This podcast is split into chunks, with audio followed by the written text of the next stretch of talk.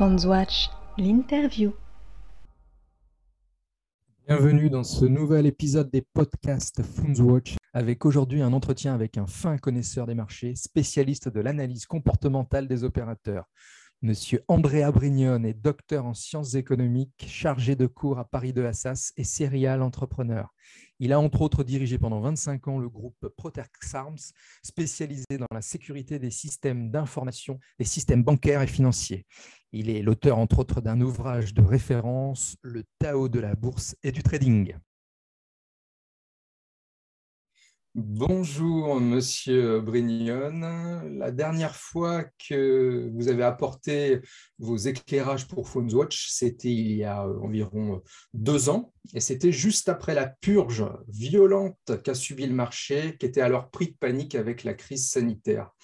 Vous aviez alors analysé, décortiqué pour nous ce qui était vraiment un cas d'école d'analyse technique et comportementale du marché en s'appuyant sur le CAC 40 alors, on va faire, si vous le voulez bien, on va se prêter au même exercice maintenant, même si les conditions ont complètement euh, changé depuis le début de l'année et pour des raisons, comme je disais, complètement différentes. Le reflux sur le marché se, chiffre à environ 15%. Pour autant, est-ce qu'on peut parler d'un nouveau crack ou plutôt d'une entrée plus progressive en marché euh, baissier, Andrea? Bon, euh, bonjour Monsieur Texé. Alors, euh, il y a plusieurs choses à dire. D'abord, euh, si vous voulez, nous sommes encore quand on. Alors, faut-il encore fixer, je dirais, les, les, les, durées sur lesquelles on s'appuie? Il est évident que si on regarde, disons, de très court terme, on peut se dire le marché est baissier. Le marché ne semble pas baissier pour le moment. Si je regarde, si vous voulez, les tendances qui sont à plus long terme, dire qu'actuellement, on est encore sur un marché qui est plutôt, plutôt haussier avec une certaine tendance baissière. Qu'est-ce que ça veut dire ce, blabla? Ça veut dire, si vous voulez, qu'on euh, est encore dans une certaine dans une certaine impulsion haussière, mais effectivement, si je regarde du mensuel, hein, parce que euh, pour pas regarder du jour ou du 5 minutes, euh, mensuel. Moi, j'utilise très souvent une petite euh, moyenne, alors qui est toute bête, euh, qui est tout simplement de cette période. Et effectivement, on s'aperçoit que depuis le mois donc, de, janvier à peu près, d'abord, on avait atteint, on avait un petit signe qui est, qui est, jamais très très bon, qui est une sorte de petite toupie sur les, sur les chandeliers japonais, qui indiquait que le marché avait un peu assez de montée. Et depuis euh, cette date, euh, on a donc euh, sur les cinq mois, disons février, à partir de février, on a une baisse et cette baisse, effectivement, la moyenne de sept jours semble indiquer un marché qui aurait et qui, initierait une tendance baissière. Maintenant, encore, faut-il dire qu'on a des appuis, en particulier quand on regarde, si vous voulez, je je crois, un des systèmes de trading qui est peut-être le plus comportemental, qui est l'Ishimoku Kinkoyo, on voit qu'on a quelques appuis. Bon, maintenant, est-ce que ça va durer, ça ne va pas durer? Euh, J'interroge régulièrement ma boule de cristal qui ne me répond pas. oui, mais c'est bien, c'est bien justement de, de, le dire comme ça. On a beaucoup d'observateurs qui, euh, qui, ont des avis beaucoup plus, euh, beaucoup plus tranchés et, moins étayé. Voilà. Oui, bah, c'est-à-dire, si, si, je regarde du court terme, le court terme, effectivement, le très court terme, même, disons, le intraday, peut me donner euh, des, informations qui sont très différentes. Bien sûr. Maintenant, si on, parle d'investisseurs, il, va il faut regarder sur des tendances longues, c'est-à-dire euh, avoir des signaux qui soient euh, mensuels, trimestriels et même quelquefois annuels.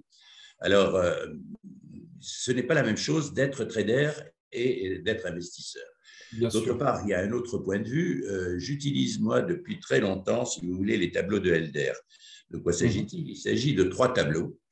Euh, l'une vous donnant la, je dirais, la durée opérationnelle sur laquelle vous opérez, par exemple, disons le mois.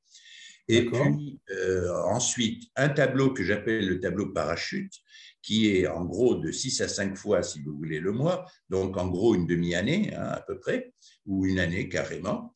Et puis le, troisième tableau qui, lui, au contraire, divise la durée opérationnelle de 5 à 6 fois. Donc, pratiquement, si on travaille sur le mois, on va dire qu'on va regarder la semaine et parfois le jour. Donc, à partir de ce moment-là, si vous voulez, on a une vision qui est une vision beaucoup plus globale du marché. Et en même temps, on a une, euh, je dirais, euh, des signaux qui sont des signaux opérationnels. C'est-à-dire que je vais prendre effectivement en fonction de ce que j'aurais regardé sur ma durée parachute et sur ma durée opérationnelle, je vais me concentrer sur, euh, disons, celle du moment de façon à prendre le, à essayer, à essayer de prendre le plus près possible, si vous voulez, des cours que je considère valables en fonction les deux. Excellent. Vous nous rappelez le nom, le nom de cet outil, s'il vous plaît? Alors, ça a, été, ça a été mis au point par un garçon qui s'appelle Elder. Il a écrit deux livres euh, aux États-Unis.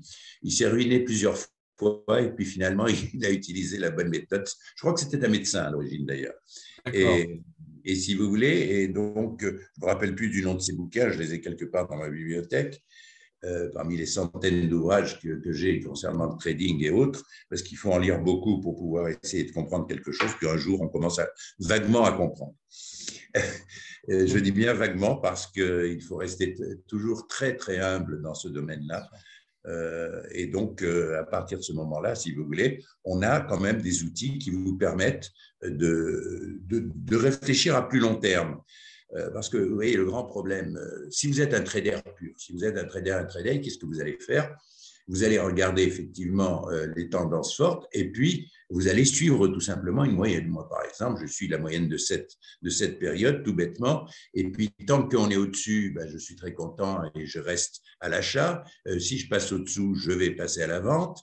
Euh, mais ça, c'est pour de, disons, pour de, de, l'intraday. Mais je peux faire la même chose, si vous voulez, sur des durées plus longues. C'est-à-dire que je, quand, tant que je suis au-dessus et au-dessus, un tout petit peu au-dessus, si vous voulez, euh, je vais rester euh, sur ma position d'achat et quand ça va basculer, ben, je, vais, je vais passer à la position de vente ou inversement.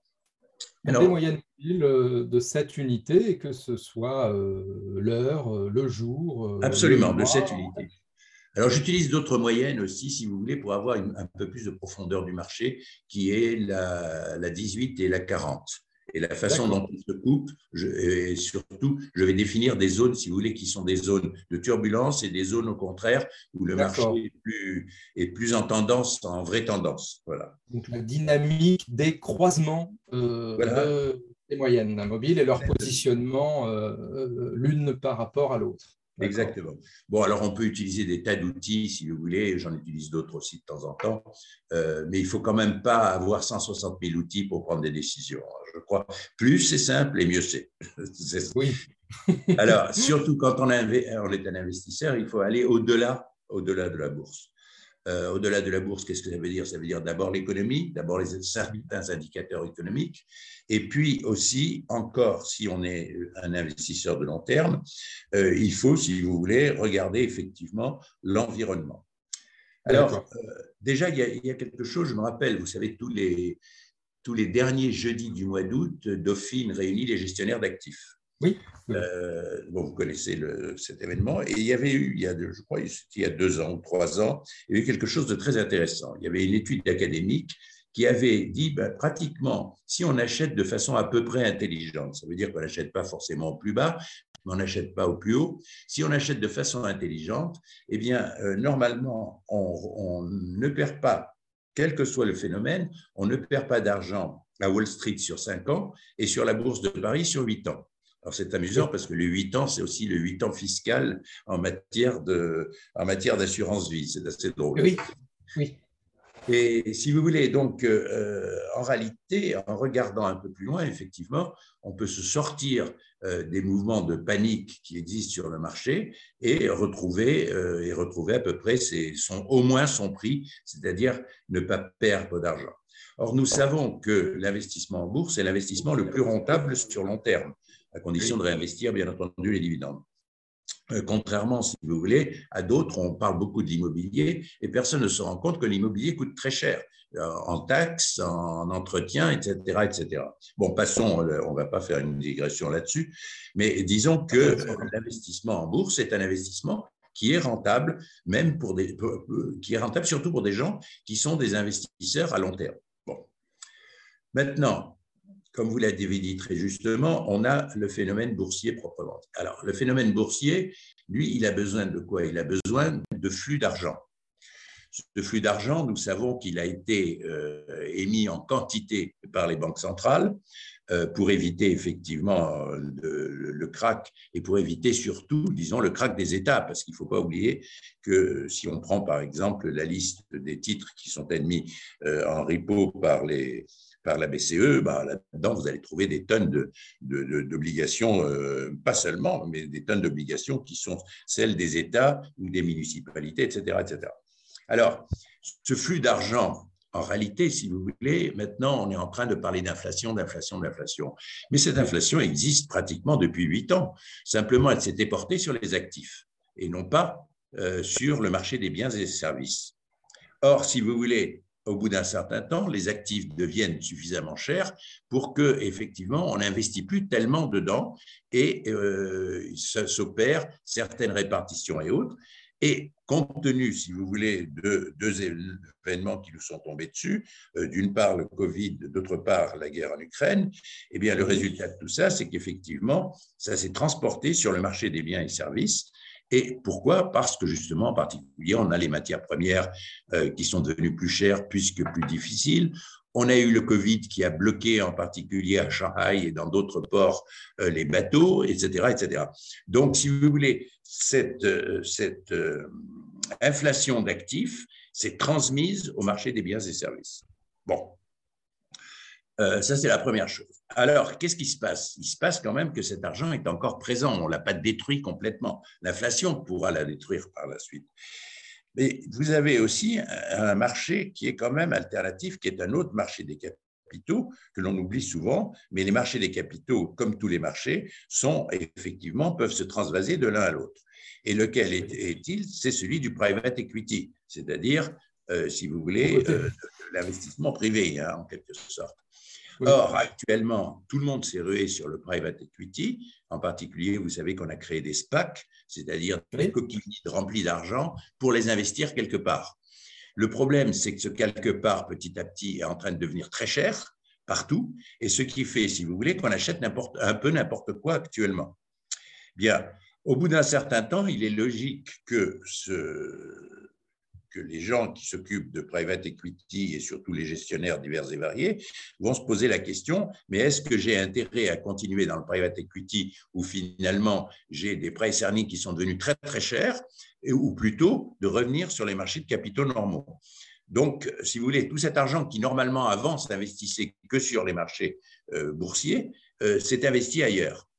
Il est probable que cela va retourner. Il est probable, je dis bien, hein, toujours je touchote ma boule de cristal, bien sûr, mais il est probable, si vous voulez, que n'étant plus rentable, ben, les, capitaux doivent s'investir quelque part. Donc, ce que vous appeliez tout à l'heure euh, la, la, nouvelle répartition. Voilà, en quelque sorte, la nouvelle répartition des, des, des, fonds. Alors, bien entendu, il y a autre chose aussi qui se passe. Il se passe que, étrangement, malgré cet afflux de capitaux, nous avons euh, une hausse forte des taux d'intérêt.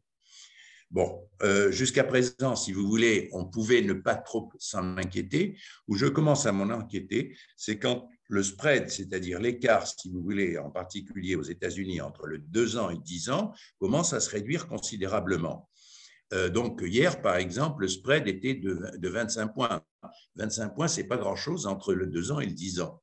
Mmh euh, et de ce fait, si vous voulez, on peut se demander, n'oublions pas qu'en 93, justement, la, crise qui s'est passée a été, a été on l'a vu, à partir du moment où la courbe des taux s'est inversée. La courbe des taux s'est inversée d'ailleurs aux États-Unis, c'était en septembre 2019, et elle a duré quand même trois mois. Bon, le Federal Reserve Board nous a raconté des histoires pour changer en disant que les banques américaines avaient besoin euh, de liquidités immédiates pour payer leurs impôts, mais enfin, euh, elles ne payent pas leurs impôts pendant trois mois. En réalité, ce qui s'était passé, c'était que le pétrole était tellement bas que les sociétés qui fabriquent du shale oil, enfin qui, exploitent le shale oil, le, pétrole de schiste, étaient pratiquement à la faillite et ne pouvaient plus payer les banques américaines, qui sont surtout investies en pétrole. Le résultat de tout ça, bien entendu, c'eût été que les banques américaines, une bonne partie des banques américaines auraient explosé. Ensuite, il y a eu le Covid. Alors, bien entendu, certains pensent, mais non, il les gens étaient déjà informés du Covid et pensaient que, bon, je pense que c'est faux, c'était le problème vraiment du shale Donc, si vous voulez, actuellement, on a aussi ce risque du basculement de, la courbe des taux. Alors là, ça serait grave. Pourquoi? Ben, C'est grave parce que d'abord, les banques, à partir de ce moment-là, commencent à avoir de sérieux problèmes puisque des banques sont des commerçants, ils achètent de l'argent court terme et pas cher pour le, euh, revendre euh, à long terme et plus cher. Donc, on a intérêt à regarder quand même de très près de ce qui se passe sur la courbe des taux. Alors, nous avons ce premier phénomène à regarder. Nous avons euh, le deuxième phénomène dont je vous ai parlé au début, c'est-à-dire le basculement de, euh, du private equity vers la bourse de nouveau, qui est une hypothèse, hein, je précise bien, c'est mon hypothèse. Maintenant, ça ne veut pas dire que ça va se passer. Oui, on a euh, en tête des baromètres à surveiller euh, de cette façon. À, surveiller. Il faut regarder euh, ce qui se passe, il faut regarder les, la courbe de taux, il faut bien sûr regarder les prix, mais enfin, s'il y a quelque chose dont je me méfie, ce sont les prix. Vous savez que les prix sont fabriqués selon les besoins, n'est-ce pas? En particulier, la courbe des prix souvent néglige l'énergie, le prix de l'énergie. Bon, alors à partir de ce moment-là, étant donné que nous risquons d'avoir effectivement une crise de l'énergie, euh, qui a été provoqué par euh, les, raisons que, nous savons. nous sommes, donc, si vous voulez, à partir de ce moment-là, nous avons toute une série de choses qui vont pousser effectivement vers une certaine inflation. Alors, est-ce que l'inflation est bonne pour la bourse? Traditionnellement, oui. pourquoi? Parce que les prix augmentent, la bourse augmente, et ça nous protégerait une certaine inflation. Maintenant, ce que l'on redoute, c'est que d'avoir, si vous voulez, ce que les Japonais ont eu pendant longtemps, c'est-à-dire une stagflation, c'est-à-dire effectivement d'avoir à la fois une inflation et à la fois, si vous voulez, une récession ou tout au moins une stagnation. Donc, euh, ce sont. Alors, ça, ce ne serait pas bon pour la bourse du tout. Stagflation, pourquoi? Ben, Parce que ça voudrait dire qu'effectivement, les prix augmentent, mais néanmoins, si vous voulez, les revenus des, sociétés cotées n'augmentent pas. Alors, voilà les éléments dont il faut tenir compte, je dirais, du point de vue économique. Maintenant, nous avons à tenir compte aussi du point de vue sociétal.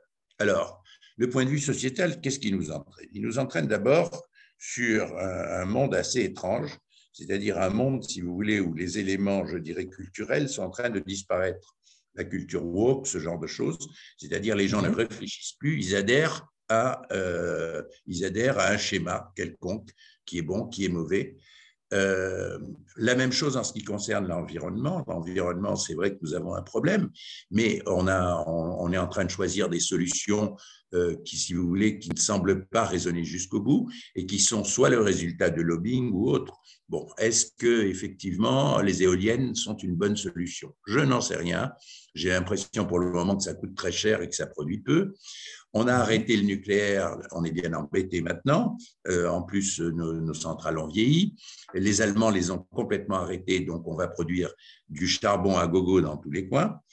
L'hydrogène n'est pas encore au point, tout au moins elle est très chère, c'est-à-dire qu'elle demande plus d'énergie pour être produite que pour être utilisée. Donc, si vous voulez, tous ces éléments-là sont des éléments qui sont assez négatifs d'autre part. On est dans une société d'abord qui ne croit plus en elle-même, euh, qui croit à des idéologies curieuses, euh, étranges et surtout minoritaires, et, euh, ce, qui n'est certainement pas bon, si vous voulez, pour euh, la bourse. Pourquoi? Parce que la bourse a besoin d'enthousiasme. Elle a besoin que les gens croient en eux. Elle a besoin. On a vu ce que, si vous voulez, ce qui s'est passé depuis deux ans sur le Nasdaq, qui s'est mis brutalement, enfin plus que deux ans même, qui s'est mis à monter, monter, monter parce qu'on y croyait. Bon, à partir du moment où on n'y croit plus, euh, si vous voulez, tout ça se répercute sur les gestionnaires d'actifs, se répercute sur tout le monde.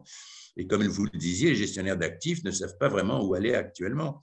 Parce que supposer effectivement que les taux d'intérêt montent considérablement, les taux d'intérêt, euh, je dirais, moyen terme montent considérablement. Ben, les gestionnaires d'actifs vont se détourner de la bourse pour acheter euh, des actions pour acheter essentiellement des obligations. pourquoi? Bon. Deuxièmement, si vous voulez, vous avez autre chose quand même qui joue. Euh, ce sont les utilisations systématiquement de la gestion passive, c'est-à-dire benchmarker.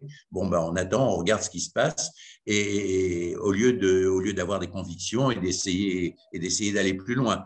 Donc ça aussi, c'est un élément qui n'est pas un élément. Je crois qu'actuellement, euh, près de 60% à peu près, de, euh, vous, devez savoir ça mieux que moi probablement, plus de 60% si vous voulez de la gestion est, est benchmarké euh, sur les actions. C'est ça, oui.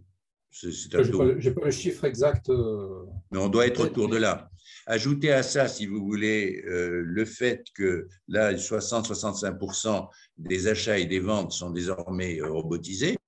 Euh, bon, vous allez me dire, derrière les robots, il y a des hommes qui, qui, qui utilisent les paramètres euh, et qui les modifient surtout. Mais enfin, tout ça donne effectivement, je dirais, des tendances euh, qui sont les tendances actuelles, c'est-à-dire protégeons-nous, mettons-nous le masque, mettons-nous et mettons-nous aussi un masque en matière, si vous voulez, d'achat d'actifs. Alors, protégeons C'est intéressant le lien que vous faites. vous savez, je, je, crois que je crois que le, monde fonctionne dans une certaine globalité, c'est-à-dire qu'on ne peut pas dire, bon, le marché financier, c'est le marché financier, c'est en dehors de tout. Non, il est lié, euh, il est lié, quoi que l'on fasse, si vous voulez. Regardez, tout le monde se, parle de l'ESG. En réalité, quand vous parlez avec les, les gestionnaires d'actifs, euh, on s'aperçoit que le ESG n'est pas encore quelque chose de super rentable et qu'on ne se précipite pas dessus quand même. Par contre, qu'est-ce qu'on en parle? On en parle, on en reparle, tout le monde vous sort de l'ESG, Verdi son, truc. On, a commencé même les, premières enquêtes contre le faux ESG, enfin, euh, aux États-Unis. Donc, si vous voulez, euh, le, monde évolue en fonction effectivement de,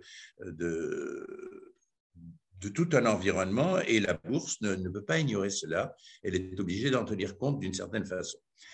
Alors, ceci étant dit, euh, nous sommes en train de parler du CAC, c'est-à-dire quand même des plus grosses sociétés françaises, ou tout au moins, euh, disons, des sociétés qui sont quasi mondiales pour la plupart d'entre elles. Est-ce que, est-ce que, est-ce qu'elles sont, je dirais, liées à cet environnement? Je dirais oui, plus que d'autres. Euh, plus que d'autres, elles, elles, sont, elles sont obligées de suivre les tendances. Cela ne veut pas dire qu'on ne va pas avoir des tas d'opportunités à la bourse, en particulier en s'éloignant peut-être un peu des très grosses sociétés qui, elles, vivent leur vie. Euh. Certaines, d'ailleurs, la vivent de façon remarquable. Bon, l'air liquide, moi, ça fait 20 ans que je dis aux gens d'acheter de l'air liquide, pour des raisons, d'ailleurs, qui sont des raisons euh, de euh, on pourrait dire, en utilisant le terme nouveau, de gouvernance, parce qu'effectivement, l'air liquide a toujours été bien géré. Il en est de même de Total. Alors là, vous allez me dire, à Total, l'ignoble. Mais non, je crois qu'ils ont gagné en plus la prime de la société la plus verte ou de je ne sais trop quoi, enfin récemment. Le prix de. Donc Total est toujours une, est une société qui est remarquablement gérée. Bon, ne parlons pas du luxe, etc., etc. Mais en prenant des sociétés qui, a priori, si vous voulez, sont peut-être un peu moins fun que effectivement LVMH ou autres. Mm-hmm. Euh, néanmoins, ce sont des sociétés très bien gérées et euh, dans lesquelles on peut avoir confiance sur le long terme. Maintenant, pour celui qui veut faire, qui veut aller un peu plus loin, bah, il ne faut pas qu'il aille vers ces sociétés-là, il faut qu'il aille plutôt vers des sociétés où il y a des possibilités. Alors, euh, cette fois, à lui de faire les analyses qui vont bien euh, et aussi d'avoir un peu d'imagination. Vous voyez, j'ai un ami qui était, qui était un radiologue il avait une centaine de milliers d'euros à peu près et il avait commencé à investir en bourse pour des raisons d'ailleurs euh, familiales. Eh bien, mhm. Ce garçon qui ne connaissait rien à la bourse a quand même fait en six ans 1 800 000 sur des petites sociétés, mais en prenant des gros paquets de petites sociétés et en raisonnant très très bien. Euh, je vais vous donner un exemple. Un jour, il a investi dans une société qui fabriquait des clous euh, pour les pneus. Vous voyez, les clous pour les pneus d'hiver. Euh, et il paraît que ce n'est pas évident à fabriquer ce genre de clous. Eh bien, à un certain moment, si vous voulez, des Russes ont été intéressés par cette société et ont investi massivement dedans. Ou ont racheté, euh, je ne sais pas, enfin, je ne me rappelle plus très bien. Du coup, elle a explosé complètement et effectivement, il a fait beaucoup d'argent avec, avec cette petite société. C'était la, grande, la grande euh, valeur ajoutée de la technicité du, clou de, de pneus d'hiver. Clou de pneus d'hiver, Et il avait, il avait vraisemblablement euh, bien euh, étudié le, le, marché, les concurrents euh, Absolument. et la technologie. Absolument. Pour revenir à notre, euh, à notre CAC 40 et pour, euh, pour, pour terminer, c'était particulièrement intéressant tout, tout, tout ce qu'on vient, vient d'aborder. Pour nos, auditeurs, je rappelle que vous êtes spécialiste d'analyse comportementale, psychologique des marchés financiers. Vous êtes en particulier l'auteur du Tao de la bourse et du trading, que je recommande euh, personnellement euh, chaudement. Et euh, par, par, conséquent, vous êtes sensible à ces niveaux d'affrontement qui existent entre acheteurs et vendeurs sur le, sur le marché. Alors justement, en termes de de seuil technique si on se place, non pas du point de vue du trader, mais comme euh, vous le disiez, du point de vue de l'investisseur. Quels sont ces prochains, euh, ces prochains planchers? Vous parliez de points d'appui tout à l'heure sur le marché, qu'il en existait au sens de support. Est-ce que ces supports, on peut les identifier de façon assez, assez précise ou pas encore? Et surtout, est-ce qu'ils sont suffisamment solides? Alors, je vais basculer euh, sur euh, je ne vous vois plus, mais c'est pas grave. Euh, si vous voulez, euh, là j'ai basculé, si vous voulez, sur sur l'Ishimoku Kinkoyo. Bon, pourquoi l'Ishimoku Kinkoyo? Bon, je sais que c'est complexe à utiliser et qu'il faut une certaine pratique, mais ça donne ça donne souvent de bons niveaux de de bons niveaux, si vous voulez. Alors maintenant, regardons un petit peu. Je suis sur quoi là-dessus? Je suis sur, sur l'Ishimoku. Euh, je suis en train de regarder sur, un jour. Bon, sur un jour, qu'est-ce que j'ai? J'ai eu, si vous voulez, un plafond que j'avais déjà dessiné il y a deux ans et qui était mhm. à 6152. Euh, plafond que nous avons touché hier et nous sommes redescendus là-dessus. Nous sommes redescendus à 6152. Par la suite, si vous voulez, euh, effectivement, nous ne l'avons pas encore retouché aujourd'hui. Euh, ça, c'était pour euh, un plafond. Euh, je parle pour vraiment du Maintenant, regardons des distances un peu plus grandes. Je vais essayer d'aller, par exemple, sur une semaine. Alors ici, je suis sur une semaine et une semaine aussi, là j'avais, si vous voulez, une, une ligne montante euh, sur laquelle on a tapé. Alors en même temps, j'ai ma 6652 et cette ligne, si vous voulez, qui effectivement, on est revenu en arrière. On est revenu en arrière. Donc pour le moment, on a, on a l'air d'avoir un petit plafond sur 6152 euh, qui, vient, qui vient, si je ne me trompe pas, d'une estimation. D'accord. Donc vous voyez, c'est est-ce que vraiment ceci va nous, va nous donner un plafond ou pas? Euh, je regarder même au trimestre pour voir. Non, le trimestre ne me donne rien du tout. Je vais essayer d'aller sur le mois, sur le mois pour voir si ça a bloqué. C'est effectivement. Euh, non, c'est sur la semaine que ça a bloqué. Alors, qu'est-ce que j'ai ensuite? J'ai ensuite, si vous voulez, euh, un, un, plancher qui m'est donné à la hauteur de, 6, de 5789.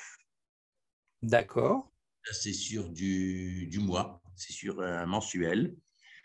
Euh, ensuite, j'ai aussi un autre plancher qui a été très, je vous dis, là aussi, je l'ai tracé il y a deux ans à peu près, à 5450, un peu moins de deux ans, je crois.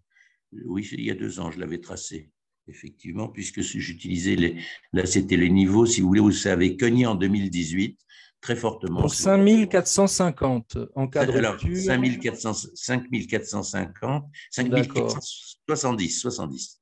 Attendez, Alors, 5470. Non, pardon, pardon, 5508. Attendez, je regarde parce que c'est pas évident. 5000, oui, 450, 400. Enfin, disons à 10 points près, on est par là. Bien sûr. Avec, euh, si vous voulez, semble-t-il, un plancher aussi euh, qui, semblait, qui semble assez solide, puisque c'est là-dessus, c'est sur cette résistance, si vous voulez, que ça a buté en 2018, et, ceci mhm. pendant euh, pratiquement, ça a commencé en août 2017, et ça s'est terminé en octobre 2018, le marché a plongé un peu et est remonté euh, jusqu'à jusqu'à la période où ça a cogné justement, si vous voulez, sur, euh, sur euh, semble-t-il, 6160 au moment Effectivement. on avait bien replongé à, l'automne 2018. J'invite les, auditeurs à regarder en, parallèle. Ce niveau est, particulièrement intéressant. autour des 5560, 5570.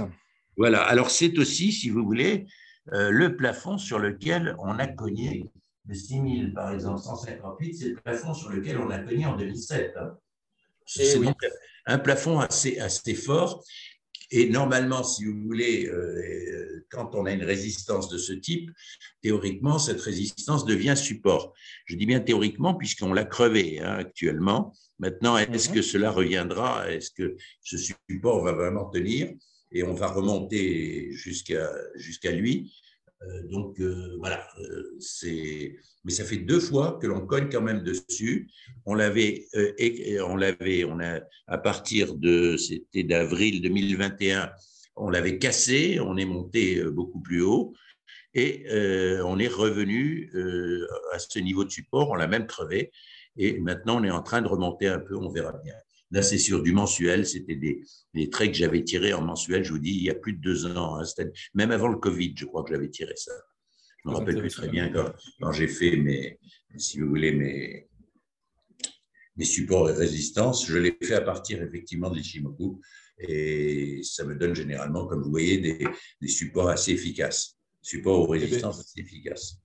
Merci, merci beaucoup pour tous ces, repères euh, de façon très, très concrète et puis tous ces éclairages euh, que vous avez fait juste, juste avant cette réflexion un peu plus technique.